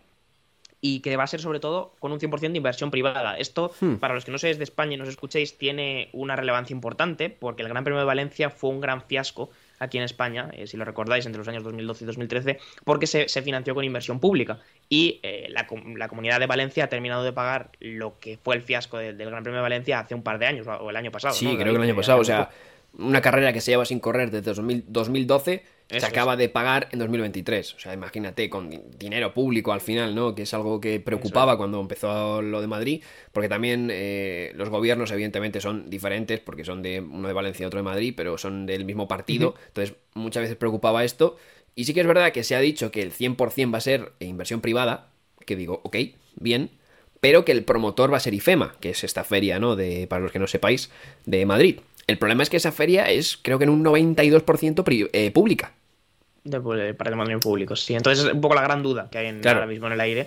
Creo que la, la- la solución realmente está en que es el promotor, o sea, que es como el que propone la idea y propone el espacio, evidentemente, y tal, pero que a partir Claro, de ahí es el que va que- llamando a las puertas y diciendo a la gente, a los inversores privados, oye, mete tu dinero aquí en este, en este gran premio. Entiendo que es la solución por la que se optará. Pero, como digo, Madrid ha, aportado, ha apostado por este formato que se hará oficial a partir de 2026 y que realmente a nivel de tiempos eh, no va muy sobrado, según tengo entendido, porque esto es una propuesta de circuito que la FIA todavía tiene que homologar, pero que realmente Madrid es, un, es una ciudad que lleva a todos los niveles muchísimo tiempo sin, sin organizar Fórmula 1 desde los años 80 eh, y que va a tener que preparar una serie de recursos que van ligados a la Fórmula 1 y que en Barcelona digamos que son, son recurrentes de todos los años, estoy hablando de comisarios, estoy hablando de Exacto. instalaciones, estoy hablando de, de- de personal en general que trabaja en un circuito en miles de, de profesiones distintas, que todo eso se va a tener que preparar un poco, no, no te voy a decir a marchas forzadas, pero sí deprisa, porque 2026 parece lejos, pero Está ahí, está a la ahí. vuelta de la esquina. Entonces, veremos cómo se, se cocina eso, pero va a tener que, que apretar mucho eh, Madrid para llegar a 2026 con ese proyecto, que como decimos es un circuito urbano, que ya vimos una simulación de Williams, no sé si la recuerdas tú, Sí. David, de, de lo que es la vuelta. Y que hablando más en el sentido del trazado, pues, hombre, como tú dices, eh, no es el trazado más emocionante que he visto en mi vida. Creo que tiene cosas que pueden ser interesantes. Le, le- le rompo una lanza a, a su favor. Le, le he visto cosas que digo, mira, puede ser aquí, puede tener alguna cosita de Azerbaiyán en ese último sector, con esos ángulos de 90 grados, puede esa curva peraltada, pues oye, a veces siempre da juego. Lo hemos visto en Zambor, ¿no? Con las diferentes trazadas y que realmente no hay, no hay rectas rectas, sino que son un poco estas rectas, eh, estas rectas curvas. Sí. Entonces, bueno, yo creo que puede tener alguna sorpresa, pero que nadie se lleve las manos a la cabeza si luego resulta pasando lo que pasa en los circuitos urbanos. Nadie se las, o sea, lo vimos venir, no pasa nada. Hmm. Es así. Sí, típico proyecto que si ahora quieres que te lo apruebe la Fórmula 1 parece más sencillo, ¿no? Que hacer esto, un urbano, y con esta especie de experiencia urbana, ¿no? También que de visitar la ciudad. Y te, te, lo aprueba mucho más fácil, aunque se está hablando por ahí de que Petronas quiere que vuelva a Malasia y demás, eh, que sería algo bastante bueno yo creo para la Fórmula 1, parece que estos circuitos son ahora lo que, lo que manda. Em, sí que, volviendo al tema al principio de que si es posible dos grandes premios en España, creo que Barcelona tiene algo a favor que no tienen otros circuitos, y es que a los equipos les encanta, porque ahí se hacían los test y es un circuito muy completo eh, para probar coches, para, bueno, ver cómo son rendimientos. Entonces, igual los equipos tienen algo de presión en el decir, oye, igual nuestros paquetes que siempre metemos para Barcelona de mejoras nos sirven bastante, mm, no quitéis Barcelona del calendario. Claro. Claro, eso, eso sí que es verdad que podría ser un elemento de presión ¿no? por parte de los equipos. Eh, vamos a cerrar este tema de Madrid porque realmente es la información que hay y más allá de que se pueda opinar que te guste o no, pues en 2026 veremos cómo se desarrolla esto y cómo eh, Barcelona de alguna manera negocia con la Fórmula 1 para poder mantenerse en el calendario. Y vamos a hablar rápidamente, muy rápidamente vamos a colar por aquí un tema que sí que es de hoy, mm. que es que hoy, día 2 de febrero hemos tenido la primera presentación de una livery del año 2024. Es el Haas VF24. El equipo norteamericano ha sido el más rápido eh, en, lanzarse a presentar eh, su livery, que como digo, solamente es la decoración. No suponemos que no estamos viendo el coche de este año y que lo podéis eh, ver en pantalla ahora, pero que pues bueno, se han, se han, precipitado, aunque sí, sí cada vez con más fibra de carbono, como ya nos vienen acostumbrados los equipos para ahorrar ese máximo peso. Debo decir que igual me gusta un poco más que la de los años anteriores, lo que pasa es que también Sí, lo que pasa es que a la vez también me da más pereza con el tema de que quiten eh, más pintura. Pero bueno, eh, es un poco lo que, lo que viene bien vendiendo también, ¿no? En, tema de las liveries. Eh, ya lo hemos visto con McLaren, que también presentó la, prácticamente la misma del año pasado. Y un Haas que sí, que parece que, bueno, pues aunque cambien un poco la livery, no van a cambiar demasiado los, los hábitos en, en Haas, porque han hecho ese cambio de Gunther Steiner por un poco por la cara, ¿no? Porque no, creo que tuviera la culpa Gunter Steiner, pero bueno, buscaban rendimiento y han dicho, venga, va, vamos a cambiar esto. Y ya avisó desde el primer momento cuando llegó el nuevo jefe de equipo que dijo, eh, mm, en Bahrein de culo, ya mejoraremos. Sí, sí, sí. Claro, es verdad que como, expectativa, según llegas a un equipo, está bien lanzar eso, ¿no? Quiero decir, así todo lo que sea un poquito más positivo eh, ya va a ser increíble, pero es verdad que Haas... También es verdad que, por mucho que... que Haas Normalmente suele hacer la de la de empiezo el principio de temporada como un tiro, me meto sexto en una clasificación con Hulkenberg y luego voy cayendo. Si empiezan mal, parece muy difícil que vayan a salir del pozo. Complicado. Eh, el dueño de Haas hablaba de que bueno, de que ya era hora de, pedir rendimiento inmediato y Steiner no les había conseguido dar eso. Veremos si el nuevo jefe de equipo, eh, que se llama Ayao Komatsu, creo que es el nombre, ¿no? Es eh, el ayudante de Steiner. Eh, no creo que se lo vaya a poder dar de manera inmediata porque creo que lo dejas evidentemente mucho más eh, profundo y tiene que ver con, bueno, con, cómo funciona como estructura de equipo. Pero eh, bueno, la livery está presentada, como digo, presencia muy importante del negro, que creo que va a ser algo habitual porque ya lo vimos realmente en, el, en esa livery filtrada que tuvimos un poco filtrada, no filtrada de McLaren, que fue antes de tiempo y también vimos que la presencia del negro sigue siendo muy alta. Y hoy leía en Twitter, David, que alguien ofrecía la posibilidad de que se les obligara de alguna manera a los equipos a pintar X porcentaje del coche como mínimo, porque si no vamos a llegar a un momento en el que con esta cuestión del peso en la Fórmula 1 probablemente todos los coches sean negros con una marca con pequeñita de color. Sí, no sé, no sé, pero creo que no estaría mal. Eh, tío, la decoración forma parte de, muchas cosas en la Fórmula 1, del marketing, de la imagen, de, de, algo que se retransmite por televisión al final, quiero decir. Sí. No sé, y lo que hemos hablado, viendo una Fórmula 1 donde vende más el espectáculo, parece, ¿no? Donde te van a Las Vegas a un espectáculo brutal más que una carrera, un circuito bueno. Eh, unos coches vistosos podrían ser, parece una tontería, ¿no? Pero podrían ser parte, ¿no? del espectáculo. Todo el mundo creo que recuerda esas liveries de McLaren plateadas, preciosas, ¿no? Eh, esos coches brillantes que ya el mate ha matado eso esos coches de rojo brillante de Ferrari o esos Red Bull que también eran así como azules que brillaban, ¿no? Y que parecía que cuando le daba el contraluz eran preciosos. Eso se ha perdido, ¿no? Entonces podría estar bien, ¿no? Obligar, no te digo a poner pintura brillante, pero sí que a pintar una parte del coche y así estarían todos en igualdad. Tienes que pintar mínimo el 75% del coche y solo puedes dejar el 25% de fibra de carbono. Yo sé, algo así. Pero bueno, los equipos supongo que lo evitarán. Saliendo ya de tema de hoy, queríamos hacer un pequeño alegato aquí, para el que haya llegado hasta esta parte del episodio, que entendemos que es duro. Eh, por si os extrañáis, a lo largo de la temporada 2024 de Fórmula 1 con el tema de los nuevos nombres, ¿vale? Este, este año ah. vamos a tener dos nuevos nombres de equipo. Sí. Eh, Alfa Tauri va a pasar a ser Visa, Casap, RB, eh, Racing Team. me ha costado decirlo. Y eh, Sauber, Alfa Romeo, se va a convertir en este kick. ¿cómo, cómo es? ¿Cómo es? Kick. Steak. ¿no? Kick eh, Sí. Kick Stake. Luego es que hay lío One también, porque depende del circuito, porque al parecer Stake, como es de apuestas, Casa de no va a apuestas, estar claro, permitido no en puede, todos los países. Perfecto. Bueno, para nosotros, para que nos entendamos Sí. todos, va a ser Toro Rosso.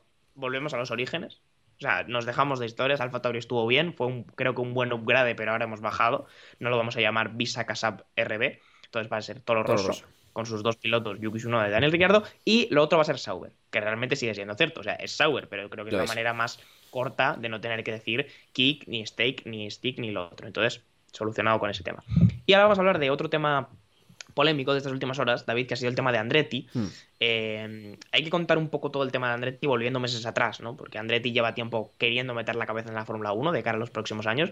Andretti es un gran equipo de motorsport americano, por si alguno no le pone cara, que participa en muchas otras eh, competiciones y lo hace con éxito, pero que quiere meter la cabeza en la Fórmula 1.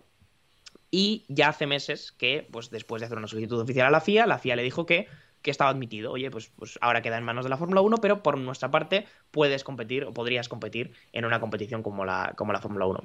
La resolución, esa resolución de la Fórmula 1, David, llegó antes de ayer o, hace más días, que con lo de Hamilton, evidentemente, se ha ido todo al traste, pero bueno. Y la Fórmula 1 básicamente vino a decir que no, que por muy, complicado que iba a ser que decían, no, la Fórmula 1 seguramente no le va a poder decir que no, porque a nivel legal, porque la competencia tal, la Fórmula 1 dijo que no considera que Andretti sea un equipo que vaya a aportar, y por lo tanto, si es por ellos, no compite. No sé cómo nos explicas esto un poco, David. Pues sí, al- cuando salió el comunicado de la FIA decían que parecía muy difícil que por normativa europea les pudieran decir que no, porque tenían una serie como de seguridades, ¿no? Que aportaba el proyecto y ha llegado la Fórmula 1 y ha dicho que no, que, que no compiten, que no ven innecesaria eh, la entrada de un, un décimo equipo, eh, que ven que podría no ser competitivo eh, el proyecto y les han invitado a entrar en 2028 con una motorización propia de General Motors. Cadillac. Han dejado la puerta abierta a, a entrar con una motorización propia. No sé, a mí me deja dudas. Em, creo que Andretti es un equipo lo suficientemente experimentado y lo suficientemente basado en, en- en otras categorías y con un arraigo en una cultura del motor bastante grande como es la estadounidense, como para que se le diga no así, eh, tan a la ligera y digan que, bueno, que no van a... que no lo ven competitivo, ¿no? Porque teniendo a Haas eh, en la parrilla, a Williams, que llevan muchos años sin, sin serlo, eh, cuesta creer que Andretti no podría estar a la altura suya, mínimo, con, con el bagaje que, que tienen. Es verdad que es Fórmula 1, que es diferente, es mucho más complicado a nivel tecnológico, pero no sé, me cuesta verlo. También he de decir que a mí la idea de que entren más tarde con un motor propio me gusta, porque creo que el problema de la Fórmula 1 ahora más que de equipos es de motorizaciones.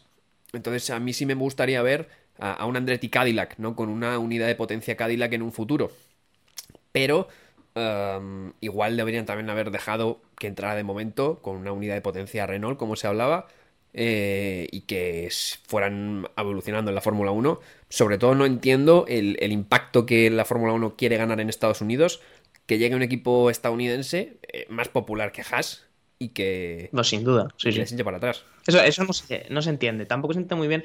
Sí que es verdad que la Fórmula 1 ha esgrimido un poco ese argumento de que pues, Andretti entraría en 2025 y entraría justo un año antes de hacer un cambio de reglamento, entonces pues que sería muy complicado que hiciera un coche competitivo para el primer año y luego de repente tener que volver a hacerlo de cero para el segundo. Por lo tanto, que valoran más positivamente que vayan directamente a 2028, que entren con Cadillac como, como motorista, porque sienten que ahí sí que puede aportar más valor, que entre con un motor propio y que ahí pues, pues igual sí lo compra. A mí, ¿qué quieres que te diga?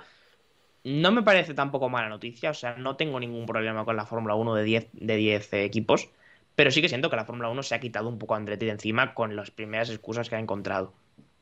Porque no interesa, al final hay que pensar que la Fórmula 1 es un pastel, Sí. que hay unos beneficios y que los beneficios se reparten entre 10 proporcionalmente. Si entran 11, a todo el mundo le toca un poco menos del pastel. Esto es así, David. Y entonces no sé yo si la Fórmula 1 ahora mismo, la FOM, que es eh, quien lleva los derechos televisivos de la Fórmula 1, está dispuesto a repartir ese pastel entre 11, o sobre todo si los equipos que están dentro, que son los que ahora mismo están ingresando, están dispuestos. A compartir ese pastel con uno más. Hay que recordar que han sido pocas las voces dentro de los jefes de equipo que han dicho abiertamente que Andretti sería positivo. Zach Brown, que sí que tiene una. está mucho más ligado con el mundo estadounidense, ¿no? Sí que lo ha dicho abiertamente, pero los demás generalmente han sido más o de no decir nada o de tener un perfil bajo, ¿no? Y yo creo que el principal motivo al final es ese, que no interesa repartir el dinero entre más. Ya digo, no tengo problema con la Fórmula 1 de 10 equipos. Igual Andretti no aporta nada como 11 equipos, pero es que tenemos un equipo que es Haas. Claro. Andretti con poco que haga, por el conocimiento que tiene en el motorsport, con poquito se pone a la altura de Haas y con un poquito más ya es un equipo competitivo de media tabla. Entonces mínimo aporta más que Haas y como tú dices no se entiende que, la, que Liberty Media, siendo una empresa americana que está intentando llevar mucho la Fórmula 1 a Estados Unidos, no compre Andretti, que es un equipo reconocido y con un fandom ahí gigante. No sé. Hay muchas cosas que a mí me chirrían.